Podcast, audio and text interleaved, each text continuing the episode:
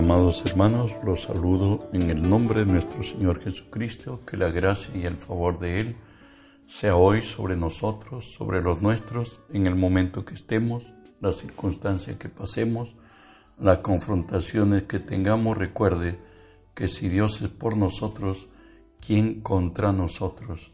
Estamos estudiando la palabra de nuestro Dios en Lucas 11:23 que nos dice así, el que no es conmigo, contra mí es, y el que conmigo no recoge, desparrama.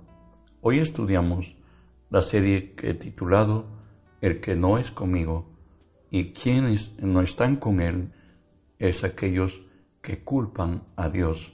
El título que vamos a tocar hoy es culpar a Dios.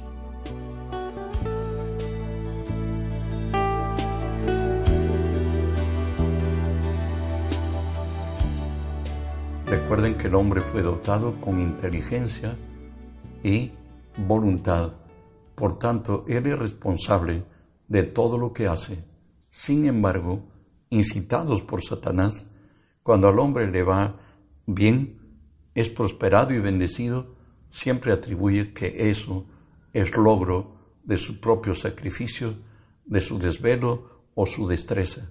Pero cuando las cosas van a mal, el responsable para ellos es el mismo Dios y levantan su boca contra él y de ahí que Proverbios 21:30 nos dice, no hay sabiduría, ni inteligencia, ni consejo contra Jehová. Estos hombres no saben quién es Dios, aun siendo creyentes, no han revisado la palabra. Santiago 1:17 nos dice así, toda dádiva y todo don perfecto descienden de lo alto del Padre de las Luces, en el cual no hay mudanza ni sombra de variación. Moisés nos diría, Él es la roca, cuya obra es perfecta. Sus caminos son rectitud, sus caminos son santidad y justicia. El pecado es de vosotros, le dijo a Israel, pueblo loco, ignorante. Dice, ¿así habéis tratado a Jehová vuestro Dios? Recuerda lo que hizo en Egipto por ti. Recuerda cuando en el dolor y en el quebranto te levantó, te diría a ti y me diría a mí. Y por ello nos dice Jeremías 29:11, porque yo sé los pensamientos que tengo acerca de vosotros. Por cierto, lo dice Jehová, pensamientos de paz y no de mal, para darnos el fin que nosotros esperamos. Recuerda que Él no escatimó ni aun a su unigénito Hijo, ¿cómo no nos dará con Él todas las cosas? Él a la vez no va a ser nuestro amigo, nuestro hermano, nuestro ayudador, nuestro Padre, y aún va a ser a, a la vez nuestro enemigo. No, el problema es del mismo hombre.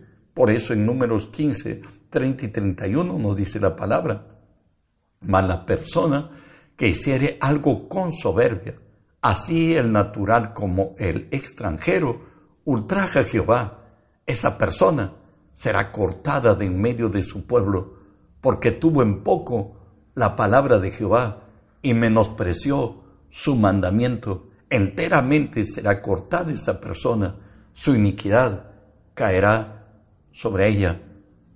La soberbia, la arrogancia, la altivez, muchas veces se creen ya hasta dioses porque llegaron a alcanzar metas y sueños, no sabiendo que todo ello vino de la misma mano de Dios y de ahí que Dios le dice a su pueblo, porque aún en su pueblo hay gente como Job que han pecado contra Dios cuando el infortunio los alcanzó.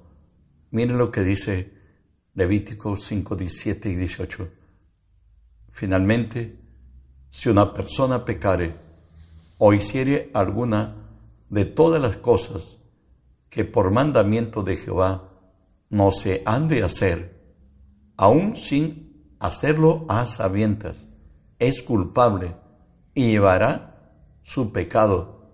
Traerá pues al sacerdote para expiación, para ser perdonado en otra manera, según tú lo estimes, un carnero sin defecto de los rebaños, y el sacerdote hará la expiación por el hierro que cometió por ignorancia y será perdonado. Tenemos, recuerde, en la escritura al hombre que más padeció excepto del único de nuestro Salvador y Señor, por cierto, fue Job, privado de sus hijos, privado de su poder económico, todo fue eh, llevado por los abigeos, quemado por fuego del cielo y finalmente hoy enfermo desde la coronilla hasta la planta de sus pies. Bueno, él argumentaba aún eh, en su dolor así lo que dice Job 23, 3 y 4. ¿Quién me diera el saber dónde hallar a Dios? Yo iría hasta su silla, expondría mi causa delante de él y llenaría mi boca de argumentos. Pues de Job dijo Dios que él es perfecto, recto, temeroso de Dios, apartado del mal, cual ninguno en la tierra. Por cierto, debería estar blindado y protegido. Sin embargo, hay conocimiento más allá de la, de la vida de Job que él mismo lo va a decir, porque él fue miedoso, según él mismo. El temor que me espantaba, dijo él, me ha acontecido, me ha llegado lo que yo temía. El temor fue el que abrió puertas. Cuando Job hacía banquete los hijos, él siempre hizo un sacrificio y presentaba holocaustos por si acaso sus hijos hayan pecado contra Jehová. Y fue sus miedos el que atrajo el reino de las tinieblas a destruirlo, no solo a él, sino a toda su casa. Y él en su angustia va a seguir diciendo, Job 27, mi justicia tengo asida y no la cederé, y no me reprochará mi, corazón en todos mis días, sea como el impío, mi enemigo, y como el inicuo, mi adversario. Él, al referirse del inicuo que era su adversario, realmente, pues en su pensamiento de él, es que de Dios venía el bien y del mal, y por cierto, empañaba quién es Dios, y Satanás tenía cómo vérsela contra él. ¿Por qué Dios le permitió eso a Job? Recuerden que el Señor dice, esta leve tribulación momentánea produce un cada vez mayor y excelente peso de gloria. Dios no solamente nos quiere buenos como lo era Job, Dios lo quería perfecto y permitió que fuera, fuera humillado y fuera escarnecido y fuera afrentado en su tiempo. Sigue, hoy los amigos de Job tratan de exhortar a Job, por cierto, con recursos de quién es Dios, y lo dice Job 36.5. He aquí que Dios es grande, pero no estima, desestima a nadie, es poderoso en fuerza de sabiduría. En otras Dios, en otras le dice, sabes, a Dios nunca le pasa la mano. Él es justo, Él es bueno. Y de ahí que sigue hablándole los amigos de Job a Job. Aquí le dicen en Job 36 que Dios es excelso en su poder. ¿Qué enseñador semejante a Él? ¿Quién ha prescrito su camino? ¿Y quién le dice, ¿qué haces? Pues el Señor en los cielos y en la tierra. Él mismo habla de quién es Él y nos dice la palabra de Dios, ¿no? Él es excelso en poder. Él es el Todopoderoso. Dios de verdad es Él. Él dice en Daniel capítulo 4, verso 35, que para Él todos los habitantes de la tierra son como la nada y que Él hace su voluntad según los, según en los ejércitos de los cielos y sobre todos los habitantes de la tierra. No hay quien detenga su brazo ni quien le diga, ¿qué haces? Sin embargo, los amigos de Job le están exhortando a Job y le dicen así, viniendo de la parte del norte, Job 37, por cierto, la claridad, la dorada claridad en Dios, hay una majestad terrible él es todopoderoso, el cual no alcanzamos grande poder y en juicio y en multitud de, justicia. No afligirá, le temerán por tanto los hombres. Él no estima a ninguno que se cree en su propio corazón ser sabio. Y Dios mismo le exhorta a Job y le dice Job 40, ¿invadirás tú también mi juicio? ¿Me condenarás a mí para justificarte tú? ¿Tienes tú un brazo como el de Dios y tú llenas con la voz suya. En otras maneras, si estás a mi altura, pues ya pues litiguemos. Sin embargo, el mismo Job dice, Job 3:25, porque el temor que me espantaba me ha sobrevenido y me ha acontecido lo que yo temía. Saber los hombres somos responsables de cada decisión que tomamos. Em, recordemos que el hombre, Dios le ha dado la capacidad de pensar, y no solo de pensar, sino decidir con plena libertad de hacerlo, claro, aunque de ello nos tomará cuenta en el día del juicio, pero somos libres de decidir. Por ello la palabra nos dice en Romanos 14, 12, de manera que cada uno de nosotros dará a Dios cuenta de sí mismo. Bueno, daremos cuenta a Dios de sí mismo. No tenemos que culparle a Dios menos a Él que nadie. ¿Cómo es que el hombre cae en el pecado? Nos dice Santiago 1, 13 al 15. Cuando alguno es tentado, no diga que es tentado de parte de Dios, porque Dios no puede ser tentado por el mal y Él no tienta a nadie, sino que cada uno es tentado cuando de su propia concupiscencia es atraído y seducido. Entonces la concupiscencia, después de haber concedido, da a luz el pecado, el pecado siendo consumado, da a luz la muerte. Empieza todo en el corazón del hombre, en nuestra propia concupiscencia. Y luego si la concupiscencia da luz, eso es pecado. El pecado consigo da luz la muerte. ¿Sabe qué? Además de esto somos incitados por el malo, por cierto, el maligno, y por el mundo a tomar decisiones que nos traen consigo desolación y muerte. ¿Cómo vamos a ver a David hoy ordenando ascensar al pueblo? Aun cuando Dios había preparado desde Abraham que era Israel sería un pueblo de fe y los 40 años del desierto fueron precisamente para que Israel aprendiera que no solo de pan vive el hombre, sino de toda palabra que sale de la boca de Dios. Hoy David como rey está ordenando ascensar al pueblo. Lo dice así, Primera de Crónicas 21, 1 y 2.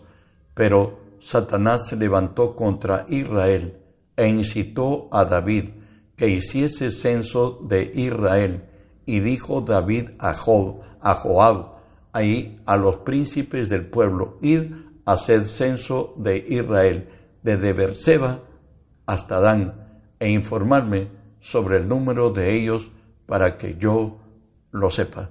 Recuerda que la promesa es que Israel eran como las estrellas del mar, las estrellas del cielo y como la arena que estaba a la orilla del mar. Ya habiendo ejecutado el cuatro meses de ir a censar al pueblo, el juicio de Dios llega sobre Israel y a través del profeta Gad le es anunciado a David y viniendo Gad a David le dijo, Así ha dicho Jehová, escoge para ti o tres años de hambre, o tres meses derrotado delante de tus enemigos con la espada de tus adversarios, o por tres días la espada de Jehová, esto es, la peste en la tierra, y que, y que el ángel de Jehová haga destrucción en todos los términos de Israel. Mira pues, ¿qué responderé al que me ha enviado? Entonces David dijo a Gad, estoy en gran angustia, ruego que yo caiga en la mano de Jehová, porque sus misericordias son muchas en extremo, pero no caiga en la mano de hombres. Así que Jehová envió peste en Israel y murieron de Israel setenta mil hombres. Bueno, tomar decisiones en la carne es muerto. Decisión en el Espíritu es vida y paz. ¿Sabe qué dice la palabra? Que la maldición nunca vendrá sin causa. Eso lo dice en el Nuevo Testamento, 2 Timoteo 2.19, pero el fundamento de Dios está firme. Teniendo este sello, conoce el Señor a los que son suyos, y apártese de iniquidad todo aquel que él nombra, que invoca el nombre de Cristo, pues iniquidad es todo pecado del hombre contra Dios. Recuerda que vimos en Santiago que toda dádiva, todo don perfecto, descienden de lo alto, del Dios de las luces, en el cual no hay sombra, no hay mudanza de variación. Dios nunca hace lo incorrecto. Por eso nos dice Job, Él es sabio de corazón y poderoso en fuerzas. ¿Quién se endureció con Él y le fue bien? Aún nuestras oraciones y nuestra dependencia de Dios, a veces vamos llevando en nuestras palabras iniquidad y el Señor nos dice así, escúchelo Isaías 59, he aquí que no se ha cortado la mano de Jehová para salvar, ni se ha agravado su oído para oír, pero vuestras iniquidades han hecho división entre vosotros y vuestro Dios, y vuestros pecados han hecho ocultar de vosotros su rostro para no oír. Si vamos a ir a Dios con argumentos, como decía David, sean gratos los, los dichos de mi boca y la meditación de mi corazón delante de ti. Por nuestras palabras somos justificados o por nuestras palabras somos condenados. De ahí que Proverbios 26.2 nos dice, como el gorrión en su vagar y como la golondrina en su vuelo, así la maldición nunca vendrá sin causa. De ahí que nos dice Eclesiastés 18, la responsabilidad que debemos asumir todos. Eh, Hebreos Eclesiastés 18 nos dice, el que hiciere hoyo caerá en él, y el que aportillare vallados le morderán las serpientes. Recuerde que más del 80% de las maldiciones vienen contra el hombre por causa de su boca. Vamos a referirnos a algunos textos que nos vuelvan a refrescar. Mateo 12, 27, 12, 37 nos dice, porque por tus palabras serás justificado y por tus palabras serás condenado. Salmo 141, 3 el salmista con sabiduría le pide a Dios algo que debemos hacerlo nosotros también. Pon guarda mi boca, oh Jehová, guarda las puertas de mis labios. Jesús también habló de la importancia de la boca. Mateo 12, 33 a 35. O hacer árbol bueno y su fruto bueno, o hacer árbol malo y su fruto malo, porque el, por el fruto se conoce al árbol, generación de víboras. ¿Cómo podéis hablar lo bueno siendo malos? Porque de la abundancia del corazón habla la boca. El hombre bueno del buen tesoro del corazón saca buenas cosas y el hombre malo del mal tesoro saca malas cosas. Continuamos en el verso 36. Mas yo os digo que de toda palabra ociosa que hablen los hombres, de ella darán cuenta en el día del juicio. Por cierto, con nuestras palabras dañamos, y son más dolorosas y más causan más agravio que la espada misma y que el golpe certero que pueda darle alguien a su adversario. Las palabras dañan más y de ahí que somos exhortados en Efesios 4:29 nos dice ninguna palabra corrompida salga de vuestra boca, sino la que sea buena para la necesaria edificación, para dar gracia a los oyentes. Nuestras palabras deben edificar, deben consolar, deben levantar. No usemos nuestras palabras para lapidar, mejor callemos. ¿Sabe qué? Otros no tienen en cuenta a Dios en su forma de vida y por ello sufren, como nos dice la palabra con ellas, eh, Romanos 1.28, y como ellos no aprobaron tener en cuenta a Dios, Dios los entregó a una mente reprobada para hacer cosas que no convienen. La sentencia está para ellos, como lo dice números 14, de 27 al 29. ¿Hasta cuándo iré esta depravada multitud que murmura contra mí? las querellas de los hijos de Israel que de mí se quejan. Diles, vivo yo, dice Jehová, que según habéis hablado a mis oídos, así haré con vosotros. En este desierto caerán vuestros cuerpos. Todo el número de los que fueron contados entre vosotros de veinte años arriba, los cuales murmuraron contra mí. Hoy nos vuelve a refrescar el espíritu Proverbios 1, 28 al 31, que nos dice así, aquellos que ya no quieren tratar con Dios, entonces me llamarán y no responderé. Me buscarán de mañana y no me hallarán, por cuanto aborrecieron la sabiduría. No escogieron el temor de Jehová, ni quisieron mi consejo, y menospreciaron toda reprensión mía. Comerán del fruto de su camino y serán hastiados de sus propios consejos. Zacarías termina diciéndonos así, Zacarías 7, pero no quisieron escuchar. Antes volvieron la espalda y taparon sus oídos para no oír y pusieron su corazón como diamante para no oír la ley ni las palabras de Jehová de los ejércitos que enviaba por su espíritu por medio de los profetas primeros. Vino por tanto gran enojo de parte de Jehová de los ejércitos y aconteció que, así como él clamó y no escucharon, también ellos clamaron y yo no escuché, dice Jehová de los ejércitos. Dios, nuestro Dios, es Dios de verdad. Él nunca hace lo malo, Él siempre hace lo bueno.